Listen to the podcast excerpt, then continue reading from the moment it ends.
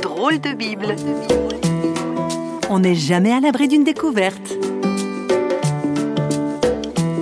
On dit que c'est les gens qui crient le plus fort qui obtiennent ce qu'ils veulent. Dans le cas qui nous occupe aujourd'hui, il pourrait y avoir un peu de ça, mais pas que. Oui, l'histoire s'est passée il y a plus de 2000 ans dans la région de Tyr et Sidon, dans l'actuel sud du Liban. On peut lire ça dans la Bible, l'évangile de Matthieu, chapitre 15. Jésus, le Christ, est en quelque sorte harcelé par une femme qui n'arrête pas de crier en lui demandant de guérir sa fille qui est très malade. Alors les disciples de Jésus lui disent Non, mais tu veux pas faire taire cette femme étrangère, ça commence à bien faire. Mais Jésus répond de façon un peu énigmatique Ah, Dieu m'a envoyé seulement pour les gens de mon peuple. Mais la femme insiste. Alors il lui dit c'est pas bien de prendre la nourriture des enfants et de la jeter aux petits chiens. Et elle, du tac au tac, oui, t'as raison. Pourtant, les petits chiens mangent les miettes qui tombent de la table de leur maître. Alors là, Jésus dit à la femme, Waouh, ta foi est grande, que les choses se passent pour toi comme tu le veux.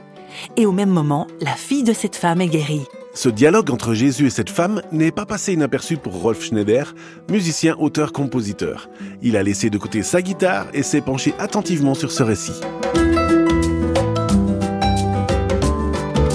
Cette femme étrangère qui fait une rencontre exceptionnelle avec Jésus.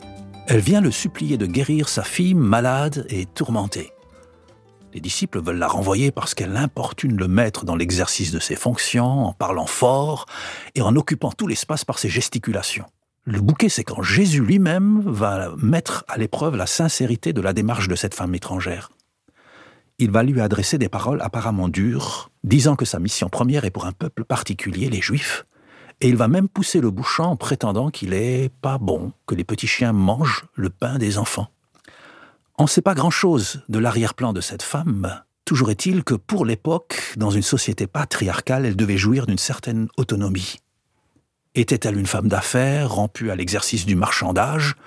On peut très bien l'imaginer, vu son bagou. Loin de se laisser démonter, elle a cette phrase qui a toujours embarrassé les commentateurs. Oui, mais les petits chiens mangent les miettes qui tombent de la table. En réaction à cette parole, il y a ces mots de Jésus qu'on trouve seulement dans cet endroit de la Bible. Ta foi est grande. Le texte nous précise qu'à l'heure même, sa fille fut guérie.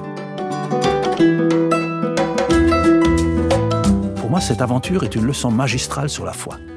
Elle fait exploser ce que j'ai jamais imaginé sur la foi quand on parle de petite ou de grande foi, d'avoir ou de ne pas avoir la foi, ou encore d'avoir la foi conforme à la volonté de Dieu. Ici, la foi, c'est d'abord l'audace d'oser demander en s'attendant à une réponse concrète.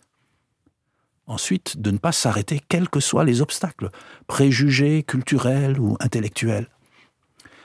Elle aurait très bien pu se dire Mais il se prend pour qui ce Jésus? Mais au lieu de se rebiffer, elle insiste.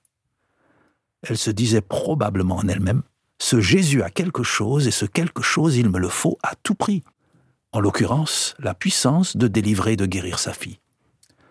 Ce qui est curieux dans notre histoire, c'est que Jésus gratifie cette femme étrangère qui ne connaissait rien à la religion officielle de l'honneur d'avoir une grande foi. Moi, j'aurais imaginé qu'une telle déclaration était réservée à un grand professeur de théologie ou encore à un travailleur humanitaire exceptionnel. Pas du tout. Tout à coup, la foi paraît si simple, et ce récit m'encourage à avoir l'audace de la foi. Drôle de Bible vous a été proposé par Radio Réveil.